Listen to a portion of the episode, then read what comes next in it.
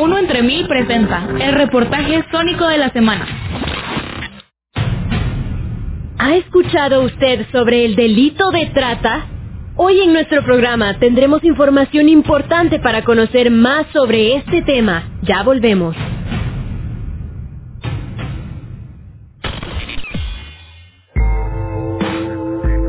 Durante todo el 2017, el Ministerio Público detectó a 460 posibles víctimas de trata de personas.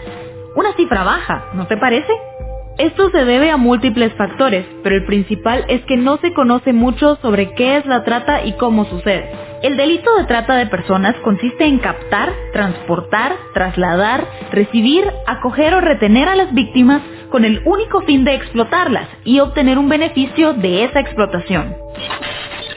Trata de personas es conocida actualmente como la esclavitud moderna, como la esclavitud del siglo XXI y pues se explota eh, al ser humano en diferentes formas. Eh, también Guatemala cuenta con una ley específica que es la ley contra la violencia, explotación y trata de personas que tipifica la trata de personas como la captación, el transporte, el traslado, la retención de una o más personas para algún fin de explotación. Según explica Ana Lucía Peláez, de la Defensoría de las Víctimas de Trata de la Procuraduría de los Derechos Humanos de Guatemala.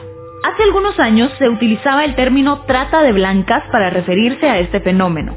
Esto tiene origen en los años de las guerras mundiales cuando a las mujeres europeas las secuestraban y vendían en otros países para ser explotadas sexualmente. Sin embargo, el término trata de blancas fue descartado porque las víctimas de este delito pueden pertenecer a cualquier grupo étnico o estrato social. El término correcto es trata de personas.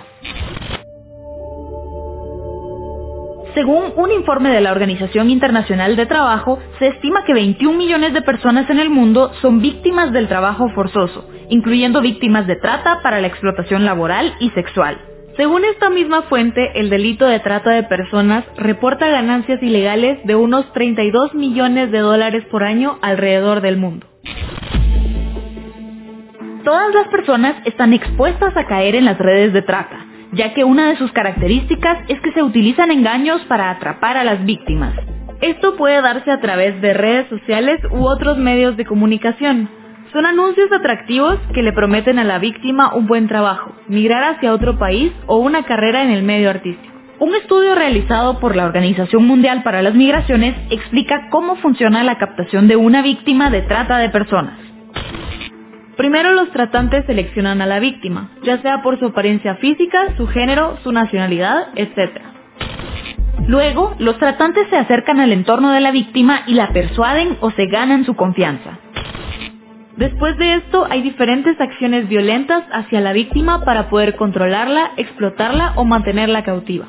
Aunque todas las personas están expuestas a la trata, existen grupos que son más vulnerables, como los que están expuestos a pobreza, exclusión social, inestabilidad económica, problemas familiares, violencia sexual, entre otros. El sexo y la edad también hacen que algunas personas sean más vulnerables. Las mujeres somos un grupo que estamos expuestos a mayor vulnerabilidad ante los delitos de carácter sexual, dentro de ellos la trata de personas. Del total de víctimas que son detectadas, eh, la mayoría o más del 60% son mujeres y mujeres jóvenes también que se debe a esa cultura machista.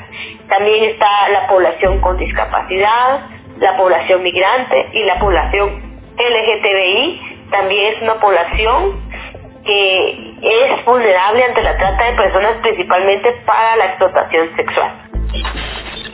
Según las Naciones Unidas, la mayoría de víctimas de trata son niñas explotadas sexualmente.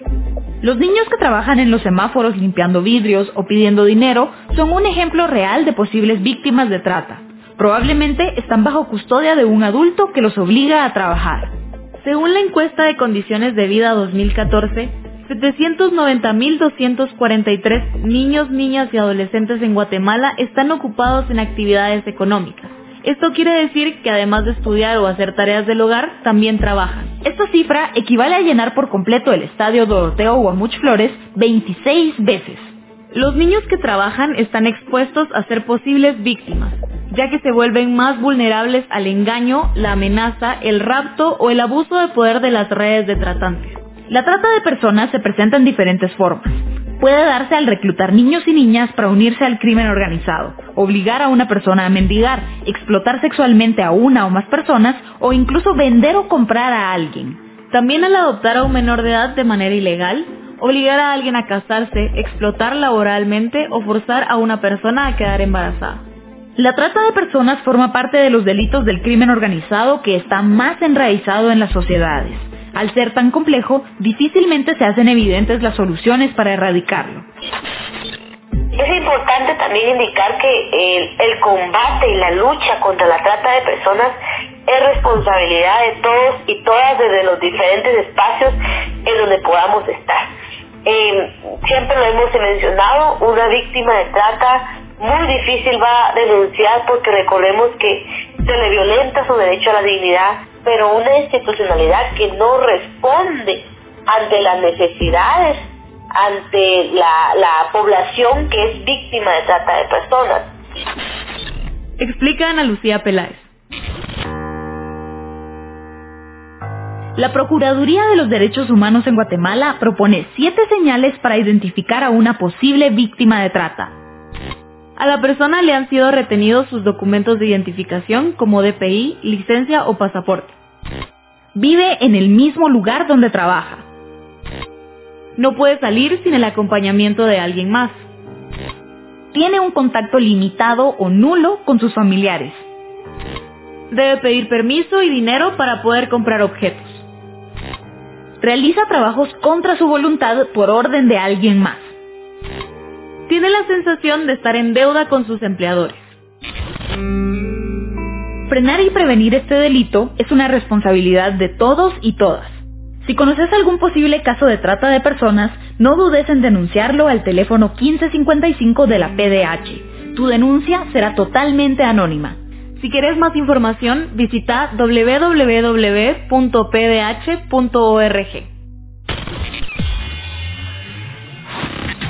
Nos escuchamos en el próximo reportaje sónico por Uno entre Mil.